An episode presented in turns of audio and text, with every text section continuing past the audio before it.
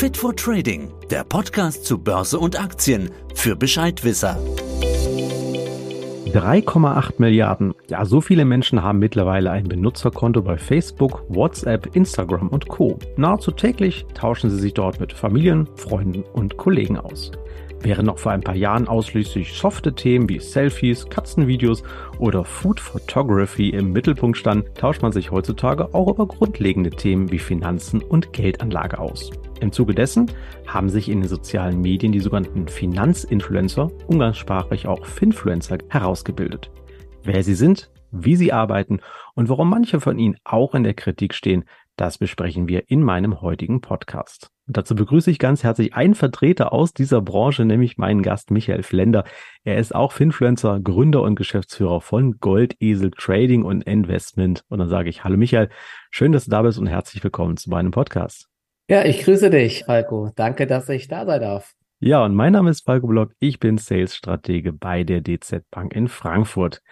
Michael, bevor wir zu unserem eigentlichen Thema kommen, würde ich gerne gemeinsam mit dir einen kurzen Blick auf deine persönliche Geschichte an der Börse werfen. Seit 16 Jahren bist du nun hauptberuflich Trader und hast bereits einiges miterlebt. Und viele unserer Zuhörer, die stehen eher noch am Anfang ihrer Börsenlaufbahn. Und ich denke, es würde sich vielleicht interessieren, wenn du uns ein bisschen von deiner Geschichte erzählen würdest.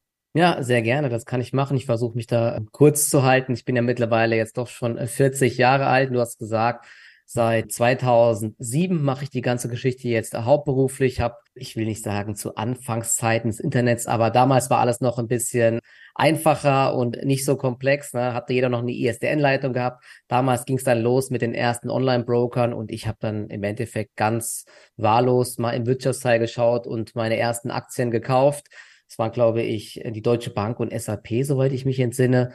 Davor hatte ich auch so ein bisschen was mit Investmentfonds gemacht. Die hatten meine Eltern mir gekauft, aber so kam ich zumindest mal zum Thema Börse und das hat sich dann mit der Zeit äh, immer weiter verstärkt und Anfang der 2000er oder 2004, 2005 in dem Studium war es dann so, da gab es dann viele Websites auch, größere Foren, wo sich dann ausgetauscht wurde zum Thema Börse und ja, da hat mich das Fieber gepackt und bin äh, seitdem dabei geblieben mit allen Höhen und auch mit vielen, vielen Tiefen. Ne? Seitdem ist viel passiert und ja, es ist einfach meine Leidenschaft. Ich glaube, das ist auch wichtig, dass man die Höhen und die Tiefen mitbekommt. Dazu kommen wir gleich noch. Ich glaube, auch die SAP hätte sich wahrscheinlich langfristig besser entwickelt. Wäre ich mal bereit, ohne auf den Chart zu gucken, zu sagen. Ja. Auf deinem Instagram-Kanal und eurer Internetseite, ja, da kann man erkennen, dass du und dein Team, ihr seid sehr professionell unterwegs. Kannst du mal kurz umreißen, was ist denn eure übergeordnete Anlagestrategie? Wie geht ihr vor und vielleicht auch mal, wie sieht so euer Arbeitsalltag aus? Genau. Man muss immer so ein bisschen unterscheiden äh, zwischen Trading, also alles, was so ein bisschen kurzfristiger ist, wo man auf kurze Bewegungen, auf Nachrichten und so weiter schaut und das langfristige Investieren. Ich und auch viele bei uns im Team machen beides, aber bei uns auf Goldesel geht es eher darum, so ein bisschen zu schauen, was passiert gerade am Markt, welche Chancen gibt es, welche Themen gibt es, wo sind kurzfristige oder mittelfristige Chancen und ja, das begleiten wir tagsüber die ganze Zeit, zum einen bei uns auf goldesel.de, aber eben auch auf Instagram. Da spreche ich im Endeffekt so ein bisschen über meine Meinung zum Markt. Was bewegt den Markt? Welche Themen sind aktuell ähm, besonders spannend, wie zum Beispiel jetzt die Nvidia-Quartalszahlen? Wie sind so die Erwartungen? Was sagen die Analysten? Diese ganze Geschichte. Und bei uns ist es so, wir handeln eigentlich zu 95 Prozent Aktien direkt, also keine CFDs oder irgendwelche sonstigen Produkte oder Forex, da gibt's ja ganz viele Sachen, sondern uns interessiert im Endeffekt das Unternehmen, die Aktie und Kursbewegungen, die ausgelöst werden können. Und da schauen wir vor allen Dingen auch auf Nachrichten und natürlich auch die Trends am Markt und versuchen daraus dann eben Chancen abzuleiten.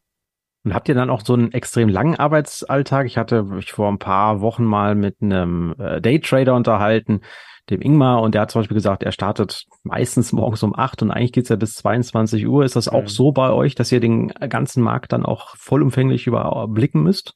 Da gibt's ja auch die verrücktesten Sachen, ne? von wegen, man kommt ja gar nicht mehr aus seiner Trading-Höhle raus. Man mhm. könnte ja auch theoretisch schon nachts anfangen, in Hongkong zu handeln oder so. Ne? Aber bei uns ist es so, ähm, dass es äh, meistens morgens äh, losgeht. Ich bin meistens sogar schon um halb sieben am Rechner und äh, will schon mal schauen, was ist so passiert in Asien, was ist nachbörslich in den USA passiert. Ja, wie stehen die ganzen Indizes und so weiter, welche Nachrichten sind reingetickert. Also wir schauen vor allen Dingen auch auf den DPA Profit. Da laufen so alle wichtigen Nachrichten rein von den Unternehmen. Ja, das, äh, also der deutsche Handel geht ja bis 17.30. Ich handle auch gerne in den USA Und dementsprechend ist mein Tag schon lang, ja, aber es ist auch nicht so, dass ich den ganzen Tag jetzt hier vom Rechner sitze und jeden Tick beobachte sozusagen. Ne? Also so muss man sich das nicht vorstellen, weil ich auch kein Trader in Anführungszeichen bin, der so ganz kurzfristige Bewegung mitnimmt, sondern ich versuche, wie gesagt, schon eher so Aktien auf Sicht von mehreren Tagen, wenn sogar möglich auf mehreren Wochen zu handeln und da spannende Stories zu finden und die dann zu begleiten und jetzt nicht dieses ganz klein klein oder ja Arbitrage-Geschäfte. Das ist eigentlich nicht so mein Business. Mhm. Als ich vor vielen Jahren mit dem Thema Börse, so wie, ich glaube, du gestartet bin, du hast noch ein paar Jahre mehr dann auf dem Buckel, als das bei mir der Fall ist, aber ich glaube, wir sind da einigermaßen ähnlich da hast du ja schon gesagt, Social Media gab es da eigentlich noch kaum. Mhm. Informationsquellen für mich, für Börse und Finanzen waren Fernsehen, da gab es das legendäre Dreisat Telebörse-Format Freitagabend, das war ein Must-Have.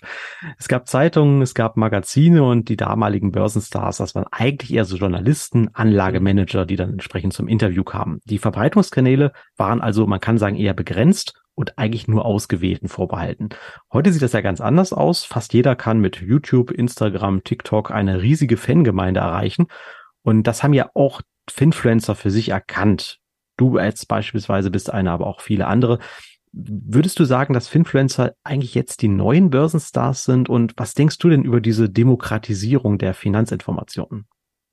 Ja, Börsenstars ist vielleicht ein bisschen ähm, mhm. zu viel gesagt, ne? aber du hast recht, klar, früher äh, war man da schon deutlich eingeschränkter und äh, ich war nie jemand, der irgendwie Anzug und Krawatte getragen hat und ich fand das auch so mal ein bisschen befremdlich dann, wenn man NTV geschaut hat und immer alles so steif war. Deswegen habe ich auch damals dann angefangen, das ein bisschen lockerer zu präsentieren auf Instagram und ich denke, das kommt eben, wie gesagt, deutlich besser an, auch bei der jungen äh, Zielgruppe und dementsprechend präsentiere ich das so, wie ich das für richtig halte und auch, ich versuche es zumindestens, das so zu erklären, dass es für jeden verständlich ist. Und ich glaube, dadurch erreicht man schon, dass viel mehr junge Leute sich auch für Börse interessieren, weil es eben viel nahbarer ist wie äh, dieses ganz steife. Ob das natürlich jetzt äh, so die direkte Demokratisierung ist, ja. Ähm, also auf jeden Fall, es gibt viel mehr Interesse, vor allen Dingen seit Corona. Das schon, da hat man vielleicht so einen kleinen Anteil daran. Die andere Seite ist natürlich auch dann äh, neue Broker, die gekommen sind. Ne? Also wenn man das mit früher vergleicht, da hat ja eine Order 20, 30 Mark oder Euro gekostet. Und mittlerweile kannst du ja teilweise kostenlos handeln. Also das ist auch noch die andere Seite. Zum einen kann man viel günstiger handeln. Sparpläne sind sehr, sehr günstig oder kostenlos. Das ist die eine Seite. Aber klar, man kann sich auch in vielerlei Hinsicht viel einfacher informieren. Ja, da gibt's ja jetzt nicht nur mich auf Instagram, sondern es gibt extrem viele Kanäle auf YouTube, TikTok und so weiter. Ne? Und deswegen, ich glaube, das ist so eine Mischung für die junge Generation auf jeden Fall super ist. Und die haben auf jeden Fall, ich sag mal so, deutlich bessere Voraussetzungen, um sich mit dem Thema zu beschäftigen. Viele Influencer, die starten ja wie du zunächst privat, verfolgen dann nach einiger Zeit mit ihren Aktivitäten in sozialen Medien aber auch finanzielle Interessen, also sie professionalisieren sich. Mhm. Absolut legitim, keine Frage. Ihr mit Goldesel Investen berichtet ja auch täglich via Instagram über die Märkte und Aktien. Du hast es vorhin schon ausgeführt. Jetzt mal die Frage an dich. Wie würdest du denn deinen Ruf als Finfluencer da draußen sehen? Kriegst du da Feedback? Wie seht ihr euch oder was kriegt ihr zurückgespiegelt? Genau, also da gibt's natürlich auch jeder, der sich äh, versucht, anders zu präsentieren. Ich war schon immer jemand, der, ich sag mal, eher nahbar ist und sowohl die Erfolge feiert als auch die Misserfolge. Und das kommt äh, gut an, weil ansonsten sieht man ja um ehrlich zu sein, meistens immer nur die Erfolge. Ja, das ist natürlich klar, dass die meisten das machen. Keiner redet gerne über Verluste. Ich, um ehrlich zu sein, auch nicht, aber das gehört eben dazu. Aber wenn man immer nur liest, ah, ich habe hier Gewinne gemacht, ich habe da Gewinne gemacht oder es war auch früher schon so, die ganzen Fondsmanager, wenn du halt immer Interviews liest, ne, was sie alles gewusst haben und wie sie sich dann abgesichert haben und pipapo, ja, dann denkst du dir, okay, wie krass, die haben ja richtig Ahnung, haben alles richtig gemacht. Danach guckst du dir dann an, wie der Fonds sich entwickelt hat. Ja, das spiegelt überhaupt nicht mehr das wider, was sie vorher gesagt haben. Da gibt es unzählige Beispiele für. Und das finde ich halt schon ein bisschen schade. Und deswegen habe ich es so für mich gehandhabt, dass wir eben über alles sprechen und eben auch die Misserfolge zeigen, weil die gehören einfach dazu. Jeder, der da was anderes behauptet, der lügt meiner Meinung nach. Ne? Denn wenn man immer alles wüsste, dann wäre man irgendwann der reichste Mensch der Welt und das funktioniert ebenso nicht. Ne? Keiner kann in die Zukunft schauen an der Börse und deswegen versuchen wir da in der Hinsicht transparent zu sein. Und das ist meiner Meinung nach dann auch seriöser, denn ich versuche, wie gesagt, nicht da irgendwas vorzuspielen und so, sondern das so zu zeigen, wie es ist, dass es mal besser läuft und mal schlechter läuft, aber es zählt immer, dass man unterm Strich eben erfolgreich ist, ne? Und das passt bei uns, denke ich. Ja, Seriosität ist dann nicht auch das nächste Stichwort, das ich hier hatte. Also du hast gesagt, dass man nicht nur seine Gewinne zeigt, also hier ist meine goldene Rolex, hier ist mein Ferrari, das habe ich mir alles mit, mit CFD-Trading oder sowas erarbeitet, wenn das mal alles so stimmt. Wo liegen denn deines Erachtens die größten Unterschiede zwischen eben guten oder seriösen und weniger guten oder eventuell auch unseriösen Finfluencern? Schwarze Schafe gibt's ja da auch. Ist das dieses Thema, dass ich immer nur das Beste und Tollste zeige und ich auch mal sage, Mensch, da habe ich immer daneben gegriffen, passiert? Ist das so? Ja, also das ist halt, wenn, wenn jemand dann immer nur zeigt, da hier ist meine Rolex, fünf Minuten, du kriegst irgendwelche Signale von mir und damit verdienst du Geld, da würde ich ganz schnell weglaufen, sagen wir es mal so, ne? Denn das ist zu 99,9 Prozent dann absolut unseriös. Es gibt keine Strategie oder irgendwelche Signale, die immer richtig liegen. Also so ein heiligen Gral oder sowas, ne? Das funktioniert einfach nicht. Wenn jemand so etwas behauptet oder zum Beispiel sagt, hey, ich garantiere dir jeden, jede Woche drei Prozent Rendite oder sowas, Sowas ist absolut unseriös. Diese ganzen Renditeversprechungen, wenn, wenn jemand so etwas behauptet, zumindest Renditeversprechen, die deutlich über dem Schnitt liegen, zum Beispiel vom S&P 500, also über acht bis zehn Prozent, da wäre ich auf jeden Fall schon mal vorsichtig. Ne? Denn man muss sich immer fragen, das würde ich jedem auch empfehlen, die, diese ganzen Aussagen mal wirklich zu hinterfragen auch und zu sagen, ja, okay, wenn jetzt jemand sagt, er kann hier dein Kapital innerhalb von sechs Wochen verdoppeln oder sowas, ja, wieso nimmt man nicht sein eigenes Kapital und macht das? Na, da wäre er irgendwann der reichste Mensch auf der Welt. Also sowas funktioniert einfach nicht. Deswegen wäre ich bei solchen Sachen immer sehr, sehr vorsichtig und das vermeiden wir natürlich. Und man sieht auch nie bei diesen Leuten dann am Ende mal wirklich einen Depotauszug ne, oder wirkliche Übersichten, die zeigen dann immer nur irgendwelche einzelnen Trades zum Beispiel, ne, oder auch Fonds dann, die zeigen dann ihre großen Gewinner. Ja, wir haben hier bei Nvidia investiert und so weiter. Aber dass sie zum Beispiel bei anderen Aktien äh, einen Totalverlust gemacht haben, das zeigen sie nicht. Ne? Und am Ende kommt es immer drauf an, wie dann insgesamt dann die ähm, Performance war. Und da ist das große Problem, da zeigen viele eben immer nur diese kleinen Ausschnitte oder sagen dann, ja, ich habe euch doch vor drei Monaten gesagt, kauft doch mal hier ähm, eine Alphabet, ja. Und dann holen die nach drei Monaten sowas wieder hoch. Sie haben damals aber auch noch ganz viele andere Sachen erzählt und die werden dann mal ganz gerne weggeschoben. Ne? Also mhm. sowas ist halt sehr unseriös. Gehen wir mal so ein bisschen auf den längerfristigen View. Wenn wir uns die heutige Gesellschaft anschauen, nehmen ja immer mehr Leute ihre Vermögensbildung oder Vermögensaufbau selbst in die Hand. Ihr als Finanzinfluencer habt ja auch einen großen positiven Mehrwert für geschaffen und insbesondere junge Generation. Ich merke selbst gerade, ich habe gerade einen Praktikanten bei mir und der hat mir hier zum Beispiel auch bei der Erstellung dieses Drehbuchs geholfen und wir, wir, tauschen uns natürlich auch aus und auch sagt, er sagt auch, ja, meine Generation, wir müssen was für unsere Rente tun. Das wird nicht mehr ausreichen und wir müssen in unsere Altersvorsorge investieren. Die sind ja da Börse aktiv. Was ist denn deiner Meinung nach eine sinnvolle Anlagestrategie eben für junge Leute, hier auch für unsere Zuhörer und Zuhörer, die vielleicht noch so am Anfang stehen? Wie wollte man vorgehen? Sparpläne, Daytrading vielleicht auch, ETFs, aktive oder passive Fonds. Wie würdest du da so am Start erstmal vorgehen?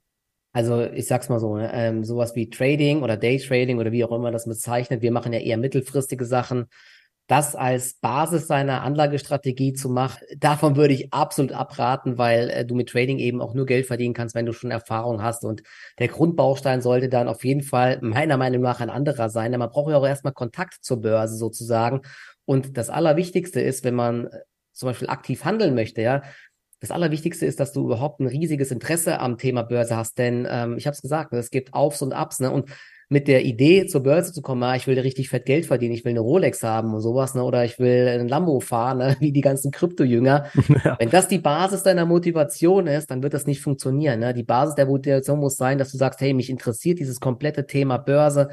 Ich äh, will da richtig viel Zeit investieren und dann kann man da sich schon mit Wissen auch eine profitable Strategie zusammenbauen. Aber ich denke, der Großteil wird wahrscheinlich einen anderen Job haben oder wird das vielleicht alles nebenher machen. Und da ist auf jeden Fall meiner Meinung nach das einfachste einfach ein ETF-Sparplan.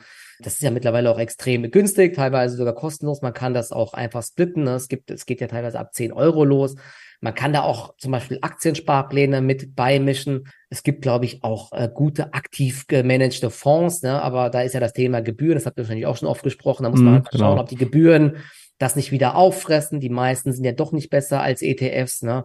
Aber ähm, ich denke mal, für die meisten macht es auf jeden Fall Sinn, ETF als Basis zu haben, vielleicht verschiedene ETFs, dann sich mit dem Thema äh, Aktien näher zu beschäftigen. Wenn man dann merkt, okay, das triggert mich, das macht mir richtig viel Spaß, dann kann man sich da auch weiter mit beschäftigen und mehr Zeit investieren und dann kann man ja auch schauen, okay, bin ich dann irgendwann profitabel, habe ich ein gutes Händchen dafür, wenn man sich immer riesen Gedanken macht, von wegen, oh nein, heute habe ich so und so viel Geld verloren, ich habe ja ein halbes iPhone verloren und ist dann zu Tode betrübt und am nächsten Tag feiert man wieder, ey, ich bin der größte Hecht hier an der Börse, ich habe so viel Geld verdient wie sonst in einem ganzen Monat, dabei war es halt im Endeffekt nur Glück. Ne? Von diesen ganzen Sachen muss man sich so ein bisschen befreien. Ne? Also man braucht auch so eine gewisse Gelassenheit an der Börse und wer die nicht hat, der braucht auch, glaube ich, mit Trading gar nicht erst anzufangen. Das stimmt. Obwohl äh, Costolani hat, glaube ich, mal gesagt, wer wenig Geld hat, muss spekulieren, aber ich glaube, er hat auch selber sein eigenes Geld, glaube ich, zweimal genau. gesetzt, wenn mich nicht alles täuscht. ja, das ist ja auch nochmal, vielleicht ganz kurz, das ist natürlich ja. auch so mal eine so eine Sache, wieso halt viele Leute Geld verlieren, klar. Ne? Das ist, es gibt ja immer diese Sprüche und klar, wenn du wenig Geld hast, dann musst du irgendwie was riskieren, um was zu bewegen. Ne? Aber wenn du wenig Geld hast, und wenig Erfahrung hast, ist die Wahrscheinlichkeit halt sehr groß, dass du dieses wenige Geld auch noch verlierst. Ja, deswegen sehr, sehr schwieriges Thema. Ne? Und deswegen rate ich auch allen davon ab, mit wenig Geld damit irgendwelchen K.O.-Scheinen zu zocken und jetzt zu sagen, okay, Nvidia steigt oder fällt und zockst dann auf die Zahlen. Das ist halt kein nachhaltiges Handeln, meiner Meinung nach. Ja, das geht halt einmal, dann ist das Geld weg und dann hat man gar nichts mehr, mit dem man an. Ja, du, kann, du, du kannst sogar kann. zwei, dreimal Gewinn machen und dann denkst du sogar, und da hatte ich auch schon viele Fälle, ja, Börse ist ja so einfach, ne? Hier, ich habe volles Händchen, ne? Du hast vier, fünf Mal immer äh, rot oder schwarz immer richtig getroffen, aber beim siebten, achten Mal ist halt das Geld weg, ja. Das ist, das funktioniert halt nicht. Ja, das stimmt. Beim Thema Autofahren, da kennen wir es ja, ne? Man selbst ist der beste Fahrer und alles andere um einen herum sind alles Idioten, ne? Wie war das? Ein Falschfahrer? Hunderte, Hunderte. Ja. Ähm, und jetzt gehen wir mal auf das Thema Finanzen. Das ist ja auch so. Da hat nämlich ein Forscherteam ganz interessant zuletzt nochmal eine relativ breit gefasste Umfrage gemacht. Der Finanzbildung in Deutschland hat gefragt, wie seht ihr euch denn selbst? Wie sind eure Selbsteinschätzungen? Wie gut kennt ihr euch aus? Und da kam wenig überraschend eine solide 2 Plus in Schulnoten ja. heraus. Das offizielle Ergebnis wurde durch einen so grundsoliden Test ermitteln, war eher eine Maue 4 minus. Also alles andere hätte mich auch echt gewundert. Ich kenne das ja selbst aus Gesprächen. Als Grund wurde jetzt aber von diesen Forschern, ich hoffe, du fühlst dich da jetzt nicht irgendwie negativ behaftet, wurden auch Finfluencer genannt, da mhm. diese Finanzthemen nicht immer qualitativ genug erläutern. Du hast es vorhin auch schon gesagt, es trifft wahrscheinlich auf dich dann eben nicht zu, die Verluste nicht zeigen, nicht offiziell das aufzeigen. Und die Frage an dich, siehst du denn euch als Finfluencer, wenn du dich jetzt so ein bisschen als repräsentative Gruppe da sehen magst, auch in der Pflicht, nicht nur eben die Gewinne, sondern auch die Verluste transparent zu zeigen und eben auch das Thema Finanzbildung, weil viele auf euch schauen, auch von den jungen Börseneinsteigern, weil die euch, ja, ich sag's trotzdem mal als neue Börsenstars nehmen, mhm. dass ihr da eine gewisse Verantwortung habt? Ähm, ich versuche auf jeden Fall der Verantwortung gerecht zu werden und versuche auch immer zu warnen, äh, genau vor solchen Sachen, von wegen jetzt hört, passt auf und verzockt nicht euer Geld mit irgendwelchen spekulativen Sachen. Es gibt extrem viele schwarze Schafe auch, ne, wie wahrscheinlich fast in jeder Branche und vor allen Dingen beim Thema Börse, wo halt das Thema Geld verdienen am Ende auch sehr wichtig ist ne, und wo dann mit solchen Vorstellungen oder mit irgendwelchen Videos dann gezeigt wird, du kannst das und das schaffen, ne, dann ist natürlich die Gefahr sehr groß, dass sich da viele Leute verleiten lassen. Ich kenne viele äh, andere äh, Finfluencer auch, die da auch ähnlich wie ich vorgehen und auch warnen, beziehungsweise halt auch mal die Risiken zeigen. Ne? Auch selbst wenn du ein ETF hast, hast du ja große Risiken, denn wir haben es 2022 gesehen, da kann halt auch die Nasdaq mal in einen ordentlichen Bärenmarkt gehen. Ne? Und solche Phasen gilt es durchzustehen, habe ich letztes Jahr zum Beispiel auch immer versucht, weil da haben natürlich junge Leute, die kannten das noch nicht, die haben dann die Nerven verloren. Ich auch versucht zu sagen, hey, sowas gehört da dazu. Ne? Es gibt ja halt auch mal diese schwachen Phasen, lasst eure Sparpläne weiterlaufen. Es kommen auch wieder andere Zeiten, denn die hatten das damals unterschätzt. Ne? Da gab's, das war auch so lustig, wo ich immer erzählt habe, ja, ihr dürft nicht vergessen, wenn ihr halt äh, Aktien gekauft habt und dann haltet, irgendwann geht's mal nach unten und es wird nicht so sein, dass ihr einfach sagt, hey, ich halte die Aktie, ist ja alles super. Nein, es wird irgendwelche Gründe geben und ihr werdet jeden Tag mit Nachrichten bombardiert, wie schlimm alles ist, wie schlecht alles ist. So war es ja letztes Jahr mit Krieg, mit Inflation und so weiter. Und dann ist es eben doch sehr schwer, dabei zu bleiben und das versuche ich natürlich, ne, dass die Leute dann nicht die Lust auf Börse verlieren. Aber ja, am Ende ist es immer so, dass jeder für sich selbst verantwortlich ist. Ne? Das versuche ich auch zu sagen. Keiner kann einem das abnehmen und Deswegen, ne, ETF-Sparplan laufen lassen, damit kommt man eigentlich durch jede Krise durch. Lust an der Börse ist ein gutes Stichwort. Das wäre nicht meine Abschlussfrage, eine persönliche Frage an dich. Was ist denn für dich so das Schönste an der Börse, was dich jeden Tag auch vielleicht wieder motiviert, morgens aufzustehen, dich dann hier morgens um halb sieben an den Rechner zu setzen, dich damit auseinanderzusetzen und vielleicht zu traden oder anzulegen? Was ist so deine Motivation an der ganzen Geschichte? Ja, ich habe es ja gesagt, ne? also irgendwie, ich habe diese intrinsische Motivation. Bei mir geht's gar nicht ursächlich darum, jetzt Geld zu verdienen, sondern im Endeffekt ist ja Börse wie so, wie so eine Art Wettstreit zwischen extrem vielen und extrem schlauen Menschen weltweit, ja, die alle Informationen verarbeiten und dann ähm, daraus einen Kurs machen. Ne? Denn jeder Börsenkurs ist ja im Endeffekt Angebot und Nachfrage und daran herauszufiltern, wo die Chancen sind ne? und quasi gegen andere anzutreten, zu sagen, der eine sagt gerade, Nvidia steigt, deswegen kauft er. In der Sekunde verkauft jemand Nvidia, weil er eine andere Meinung hat. Das alles rauszulesen und äh, da sich seine eigene Meinung zu bilden und unterm Strich häufiger richtig zu liegen als falsch zu liegen. Ich glaube, das ist so für mich eigentlich jeden Tag eine Motivation und dass halt auch einfach jeden Tag immer wieder neue Sachen passieren. Ja? Ähm, wie heißt das? Die Vergangenheit wiederholt sich zwar nicht, aber sie reimt sich. Das ist auch an der Börse so. Du, äh, du erkennst immer mal wieder Muster die zwar immer wieder ein bisschen anders sind, aber doch dann wieder einem bekannt vorkommen mit den Übertreibungen in beide Richtungen. Und das dann auszuhalten und die Emotionen irgendwie zu kontrollieren, ja, das motiviert mich auf jeden Fall jeden Tag. Das war ein schönes Schlusswort. Michael, da bedanke ich mich ganz herzlich für diesen wirklich interessanten Austausch ja über dein Leben und deine Arbeitswelt im Bereich der Finfluencer. Danke dir. Ja, und damit sind wir am Ende unseres Podcasts angelangt. Ich hoffe, es hat euch gefallen. Wir konnten euch einen guten Einblick mal in die Welt der Finfluencer geben, wer sie sind, was sie machen und warum auch der ein oder andere in der Kritik steht. Natürlich nicht mein heutiger Gast. Bleibt dabei, denn auch in den nächsten Podcast-Folgen werden wir uns weiter mit spannenden Themen rund um das Thema Finanzen, Geld und Geldanlage beschäftigen. Wenn ihr also keine unserer kommenden Folgen verpassen wollt, dann abonniert doch gleich unseren Kanal. Falls ihr ansonsten Fragen, Kritik, Lob oder Anregung auch für zukünftige Themen habt, schreibt uns gerne wieder an wertpapiere.dzbank.de. Beachtet an dieser Stelle bitte auch unsere rechtlichen Hinweise, die habe ich euch wieder in die Show Notes gepackt. Dann wünsche ich euch jetzt weiterhin viel Erfolg bei euren weiteren Schritten an den Kapitalmärkten und freue mich auf das nächste Mal. Tschüss und macht's gut. Das war Fit for Trading, der Podcast für deine Investments. Fit for Trading, der Podcast zu Börse und Aktien für Bescheidwisser.